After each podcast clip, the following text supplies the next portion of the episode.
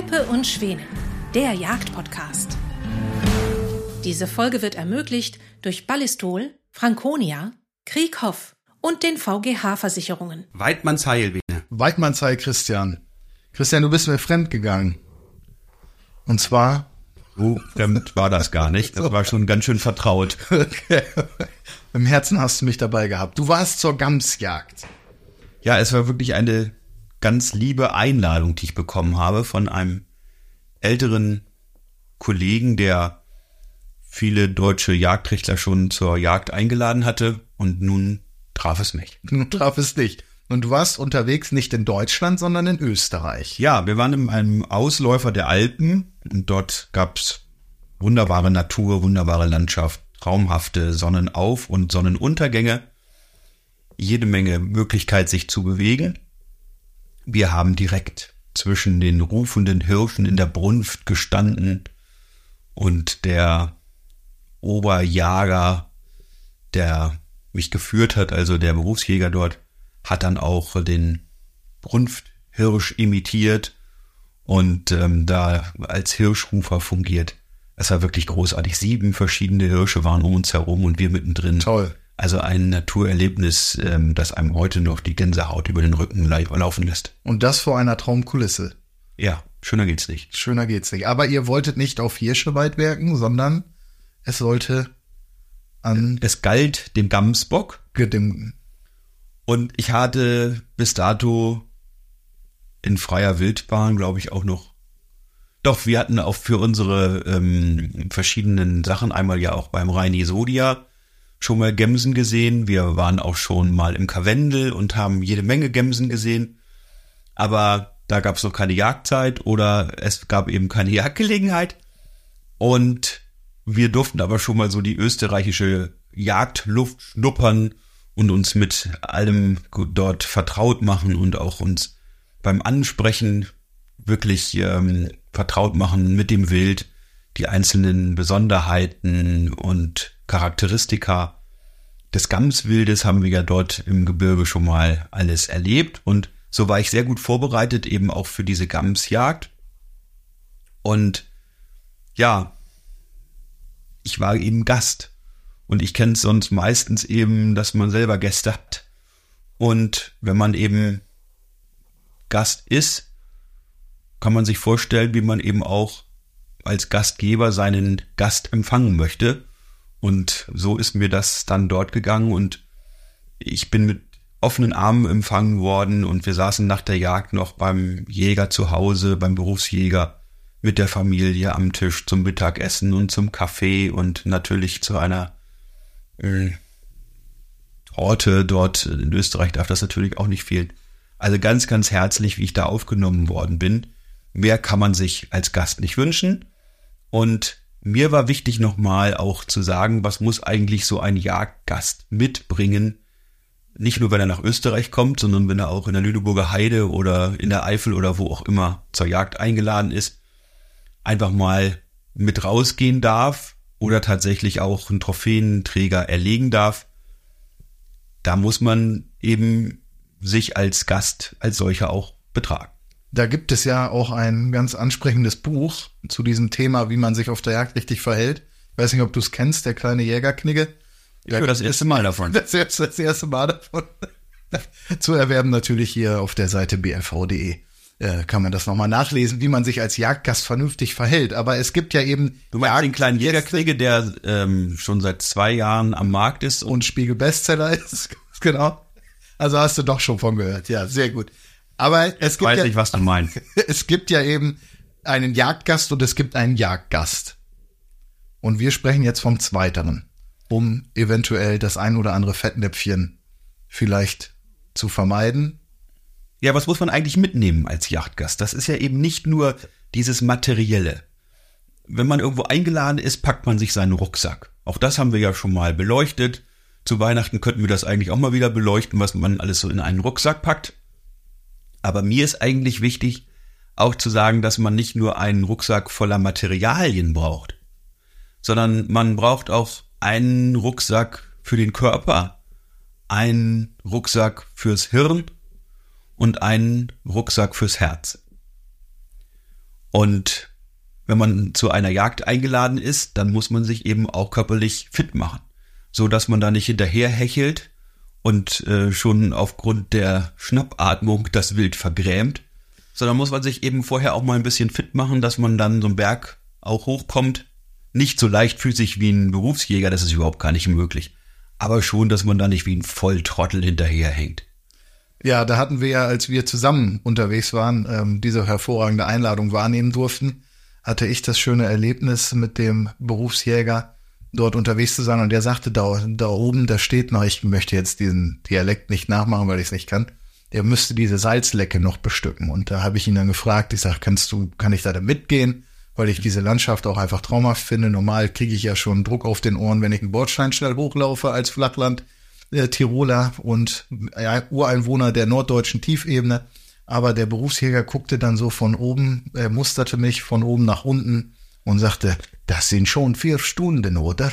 Und war dann, waren wir, mehr musste nicht gesagt werden. Wir waren uns beide einig, dass er diesen Gang dann die nächsten Tage alleine macht, ohne das schwere Gepäck, den Schweden damit hochschleppen zu müssen. Aber klar, körperliche Fitness ähm, ist gerade bei der Bergjagd, glaube ich, gefordert als bei jeder, mehr als bei jeder anderen Jagdart. Ja, das Hochkommen ist das eine. Das Runterkommen ist, finde ich, noch viel anspruchsvoller. Nämlich dabei nicht auch wieder wie so ein Volldepp auszusehen und den Hang runter zu kullern oder eben zu stürzen oder sonst etwas und sich und seine ganze Seilschaft, daher kommt ja der Begriff, dann auch noch in Gefahr zu bringen.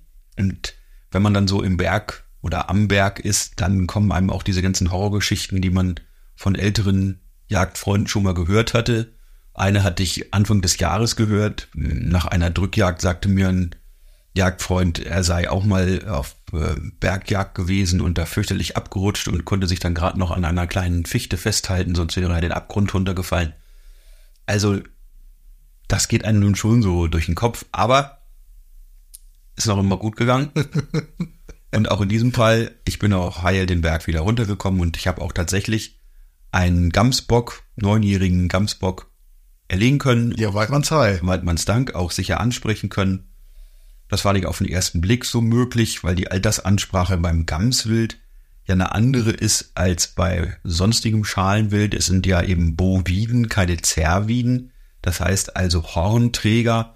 Das Horn wird eben nicht abgeworfen, sondern wächst jedes Jahr nach. Zu Anfang noch ziemlich schnell und nachher eben nur noch millimeterweise pro Jahr.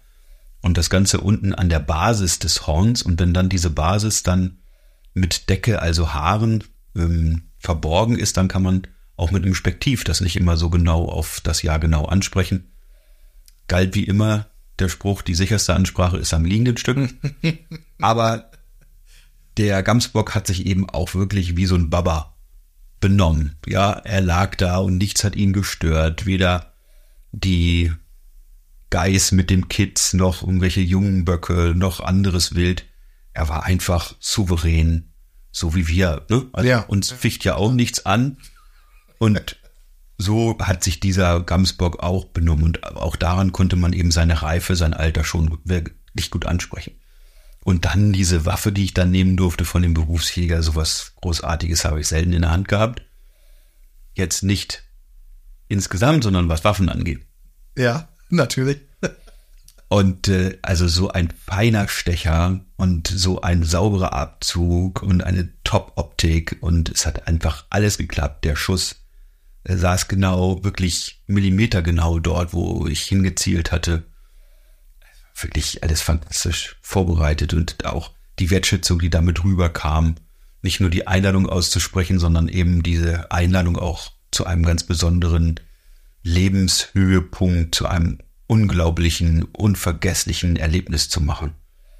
Und da komme ich dann zu meinem zweiten Rucksack, den ich neben dem materiellen brauche und neben der körperlichen Fitness, das ist die des Herzens, der des Herzens, der Rucksack, der beinhaltet die Empathie für Land und Leute, für das Wild, für die Natur, für den Einladenden, für den Gastgeber, für das Ganze drumherum, diese Wärme, die man einfach braucht, um das auch ein Teil schon in der Reaktion zurückgeben zu können, was einem dort entgegengebracht ja, und anders als ich das immer so gehört hatte, mit der Gastfreundschaft sei es mit den Österreichern ja nicht so gut bestellt, ähm, musste ich ja auch feststellen, dass das alles andere als wahr ist, sondern das, was wir da gemeinsam schon erlebt hatten auf dieser urigen Hütte im Karwendel, das war schon großartig, hatte ich so in Deutschland selten erlebt, also wirklich mit offenen Armen empfangen worden zu sein und gleich ein Teil der Jagdfamilie dort sein zu dürfen. Ähm, ich kann das gut nachvollziehen, was du meinst. Das ist großartig und dann muss man das aber eben durch sein Verhalten auch wieder zurückgeben. Ja, also wir haben sie jetzt ähm, einmal im Salzburger Land, im Karwendel, aber auch jetzt in Niederösterreich erlebt, wie großartig auch die österreichische Gastfreundschaft ist. Herzlichen Dank unseren österreichischen Freundinnen und Freunden. Da ist so viel Schönes, dass äh, ich auch wieder zu der Jagdmesse nach Österreich fahren möchte, um das einfach zu genießen. Und das war ja auch eine ganz großartige äh, Situation in Österreich. Ähm, da gibt's immer so einen Ausstellerabend und ähm, da standen dann so die Leute mit ihren Peitschen auf den, auf Ja. den Tischen und haben dann zur Musik dann dort ähm, die Peitschen knallen lassen. Schnalzen. Ja. Und es gab gut zu trinken, gut zu essen, alles wunderbar. Und ich bin dann mit dem Taxi nach Hause gefahren und setz mich ins Taxi und der guckt nicht richtig. Da sitzt, liegt also in der Mittelkonsole zwischen Fahrersitz und Beifahrersitz das Buch Der kleine Jägerknigge beim Taxifahrer. Von dem du ja schon mal gehört hattest. Von diesem Buch hatte ich ja schon mal gehört. Und ich war natürlich begeistert, dass also dieser Taxifahrer, der mich dort von der Messe zum Hotel in Salzburg äh, gefahren hat, dann dort auch mein Buch in der Pause gelesen. Das ist ja witzig, ja. Also es gibt so Begegnungen und da sieht man eben auch, wie klein die Jägerwelt ist. Und Ja. wir haben heute noch Kontakt, auch schreiben uns hin und wieder sogar über WhatsApp. Und es sind so viele großartige Menschen in Österreich, tolle Freunde geworden und diese, diese Dankbarkeit möchte ich auch zum Ausdruck bringen. Und das ist eben auch Teil dieses Rucksacks, den man sich packen muss für sein Herz, wenn man eben in andere Länder kommt, dass man eben ja offen ist für die Gesellschaft, offen auch mal zuzuhören, äh, sich vielleicht so ein bisschen mit den Termini zu beschäftigen, also die Begrifflichkeiten. Dort wird ja dann eben auch eine, eine, bei uns äh, ein weibliches Stück Rehwild nicht als Ricke bezeichnet, sondern eben auch als Geiß. Und dass man auch einfach mal so spricht, dass die Leute einen dort auch verstehen, dass man sich ein bisschen anpasst. Und das ist für mich dieser Rucksack des Herzens. Und der vierte Rucksack, der auf diesen Jagdreisen niemals fehlen darf, ist der für den Kopf. Dass man sich also wirklich fit macht, dass man weiß, was man bejagt. Dass man, wenn man zum Beispiel in Afrika ist, auch zumindest die Sprache so weit erlernt, dass man sich mit den Leuten dort vor Ort, die einen zur Jagd einladen, auch wenn es dann in, in Afrika häufig ja gegen Entgelt ist, aber trotzdem eine Gastfreundschaft versprühen, dass man denen gegenüber auch in ihrer Sprache auftreten kann, dass man weiß, wie jedes Stück Wild heißt, die Merkmale kennt zwischen einem männlichen und einem weiblichen Stück, dass man die Merkmale des Alters bestimmen kann, dass man auch wirklich nicht wie so ein Depp da rumläuft, äh, sondern eben sich auch vorher mit Land und Leuten übers Internet, über Bücher, über Austausch mit anderen Jägern fit gemacht hat, dass man wirklich weiß, was da auf einen zukommt. Und ich habe es wirklich auf Jagdreisen gelernt.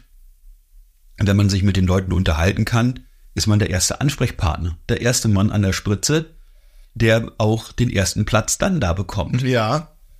Also ich war in Polen ein paar Mal zur Drückjagd, dreimal auf Jagdreise in Polen und dreimal bin ich dort Jagdkönig geworden.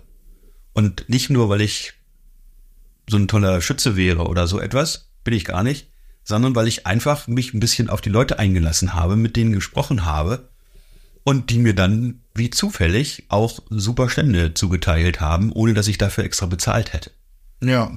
Sondern es kommt einfach darauf an, dass man sich mit den Leuten, mit der Sprache, mit den Begrifflichkeiten, mit dem, was einen dort erwarten könnte, vertraut macht und dann einfach Teil des Ganzen wird, wie selbstverständlich, dass man nicht als Fremdkörper wirkt, sondern Sich auf die Situation einlässt. ja, getreu dem Motto, ein lieber Gast ist niemals und niemands Last. äh, so gilt das ja für alle Bereiche. Ob man in Deutschland zu Hause bei seinem Nachbarn eingeladen ist, zur Jagd eingeladen ist oder auf Jagdreise geht oder ebenso wie dieses großartige Erlebnis da zur Gamsjagd eingeladen wird. Was natürlich auch ähm, sicherlich mit immensen ähm, finanziellen Aufwand verbunden ist für den Einladenden. Und ähm, da ist es wirklich wichtig, dass man diese ganzen Parameter mitbringt, diese diese Rucksäcke, also das Materielle, das für den Geist, das fürs Herz, ja, den, und eben auch für die körperliche Fitness, um dem Einladenden entgegenzubringen, jawohl, ich bin nicht einfach nur ein Konsument, sondern ich bin dein Gast und deine Wertschätzung, die bringe ich dir gegenüber auch da, in der Weise, dass ich mich eben gut darauf vorbereite und ein anständiger Gast bin, ein anständiger Jäger bin, wenn ich zu dir komme. Jetzt erzähl aber noch mal ganz kurz zurück zu Österreich. Du hast dann diesen Gamsbock äh, sauber erlegen können. Wie war das dann dann mit den Bergen? Ich weiß noch bei mit den Bergen oder mit, mit dem Bergen? Mit dem Bergen an sich in den Bergen, mit den Bergen in den Bergen quasi. Denn ich weiß noch, mit ähm, als wir bei Reini Sodia jagen durften, ähm, und der sagte ja, das Wild, äh, das kommt in Anblick und vielleicht auch auf Schussentfernung, aber dann musst du dir auch Gedanken darüber machen, wie es mit nach Hause kommt. Wie war das da bei dir? Ja, das war eine großartige Herausforderung, zumal man ja selber froh sein kann, dass man erstmal den Berg rauf und dann auch den Berg wieder runterkommt. Und wir haben dort jemanden auch kennengelernt auf einer unserer dortigen Jagdabenteuer, den ich so als Stilikone empfinde, der Florian. Und der hat zum Beispiel so eine richtige Kraxel dabei, wo er dann also so eine erlegte Gams fachgerecht montiert und dann den Berg herunterträgt. So kann man es natürlich stilgerecht machen. Und man kann es aber auch, so wie der Berufsjäger das stilgerecht gemacht hat, eben dann auch runtertragen. Das war für ihn gar kein Problem, das mal eben ja. wie selbstverständlich unterm Arm zu nehmen und äh, dann den Hang herunterzutragen. Er war dann auch schon mit dem Aufbrechen fast fertig, als ich dann auch unten war. ähm, hab dann aber noch so getan, als würde ich ihm helfen und äh, hab dann auch zumindest noch mit angefasst, dann das Stück aufs Auto zu bringen und dann eben auch zu versorgen. Das war mir schon sehr wichtig. Und dann ist eben auch die Frage, was macht man hinterher mit so einer Trophäe? Ja, so einfach zu sagen, ja toll, äh, schön, danke, das reicht nicht, sondern wir machen davon dann auch jetzt so ein Trägerpräparat. Schön. Und so eine Gams hat ja so an den Wangen so Zügel nennt man das, also so braune Streifen bis zum ESA. Und also vom Lauscher bis zum ESA kann man sagen. Und äh, die kommen bei dem Stück wunderbar heraus und zur Geltung. Und jetzt wird das ähm, Stück präpariert, dann kommt es zur Trophäenschau. Und bei der nächsten Gelegenheit, wenn wir dann nach Österreich mal wieder fahren, dann holen wir das auch ab. Ich habe auch schon mit dem Präparator gesprochen und einem älterer Jäger, der auch so viel Erfahrung hat und so tolle Vorschläge hatte, wie man das jetzt präparieren kann und ähm, auch dadurch eigentlich zu einem ja quasi ewigen Leben äh, auch in der Gegenwart äh, verhelfen kann und dass das Stück immer eine tolle tolles Erlebnis und tolle Erinnerung an dieses Erlebnis ist, wenn man es dann an der Wand hängen hat und immer mal wieder drauf guckt. Erzähl mir noch einmal ganz kurz, ähm, wie du das Empfinden gegenüber dem Gamswild seitens der örtlichen Jäger beziehungsweise des Berufsjäger so wahrgenommen hast. Das fand ich nämlich bei unserer gemeinsamen Reise auch so beeindruckend. Also es ist einfach dieses, ich kann immer wieder diesen Begriff nur prägen und benutzen, weil ich ihn auch so passend finde, ist Wertschätzung. Gamswild ist in Österreich, ist in den Alpen schon etwas ganz Besonderes. Und man identifiziert sich regelrecht damit. Es ist also so ein Lokalpatriotismus, äh, der da zum Ausdruck kommt. Einmal geht man im Herbst dann zur Gamsjagd, genießt die Berge, genießt die Natur, genießt das Leben dort. Und wenn man Glück hat, kann man eben auch ein Stück Gamswild erbeuten, erlegen, verwerten. Es gibt tolle Rezepte auch für Gams. Und das ist für die Österreicher, aber auch natürlich für uns eine ganz besondere Sache. Ich war neulich eingeladen zu einem Gams-Tod trinken. Da hatte auch ein Jagdfreund hier aus der Heide in noch weiter östlich als den Alpen, ähm, Kroatien, glaube ich, ist es gewesen, äh, eine Gams erlegt und dann haben die hiesigen Jagdhornbläser eigens dann Gamstot einstudiert, um das dann auch blasen zu können, haben sie sauber gemacht. Sogar der Vorsitzende unserer Kreisjägerschaft hat damit geblasen. Ich war wirklich sehr beeindruckt, wie sauber das gemacht worden war.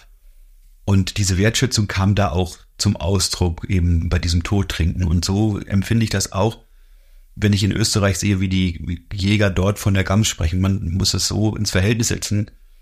Ähm, es gibt in Österreich 280.000 Jäger Aber nur ein Bruchteil davon ist jedes Jahr in der Lage, überhaupt mal eine Gams zu erlegen. Denn so viele Gemsen gibt's ja da gar nicht, dass man sie so viel bejagen könnte. Es ist nicht wie bei uns das Rehwild. Also sehr selten eine große Ehre und große Shows dann so ein Stück erlegen zu können und auch eine große und tiefe Dankbarkeit der Jäger vor Ort, die nennen sich ja dort Jager, äh, aber für mich eben auch als Gast kam genau dieses Gefühl rüber, dieses tiefe Gefühl der Dankbarkeit, Teil auch dieses Teils der Natur sein zu dürfen und die Natur erleben zu dürfen und dann auch ein Stück sich daraus nehmen zu können. Das hat wirklich eine riesige Bewegung in mir ausgelöst. Ja, das fand ich auch sehr beeindruckend, dieses ehrfürchtige und ähm, gewissenhafte Umgehen mit dieser Wildart faszinierend. Können wir uns nur eine Scheibe von abschneiden, finde ich sehr beeindruckend. Wenn ihr Interesse an der Bergjagd habt, selber aber noch nicht eine Einladung bekommen habt, also wenn ihr dazu eingeladen werden, wärmstens zu empfehlen, macht das mit den entsprechenden Hinweisen, die Christian gerade gegeben hat. Aber wir haben auf unserem YouTube-Kanal Teppe und Schweden auch einen sehr schönen Film dazu. Guckt euch den gerne mal an. Und spätestens nach diesem Film verspreche ich euch, seid ihr auch mit dem Jagdfieber, was die Bergjagd betrifft, infiziert, wie man so schön sagt. Christian, es war hochspannend. Ich hoffe, du das nächste Mal nimmst du mich wieder mit. Obwohl ich jetzt nicht der große Bergfreund bin mit meiner Höhenangst, aber wie gesagt, es ist ein absolutes Erlebnis und jeder, der die Möglichkeit hat, dort mal zu weit werken und vor allen Dingen aber auch nur einen Berufsjäger begleiten zu dürfen, oder einen Abschuss selber tätigen zu müssen, können, wollen, ist das ein fantastisches Erlebnis. Ja, und die ganze Geschichte mit Bildern gibt es demnächst auf unserer neuen Internetseite www.jagdleben.com. Wunderbar. Bis dahin, Horrido. Und Weidmann Zeit.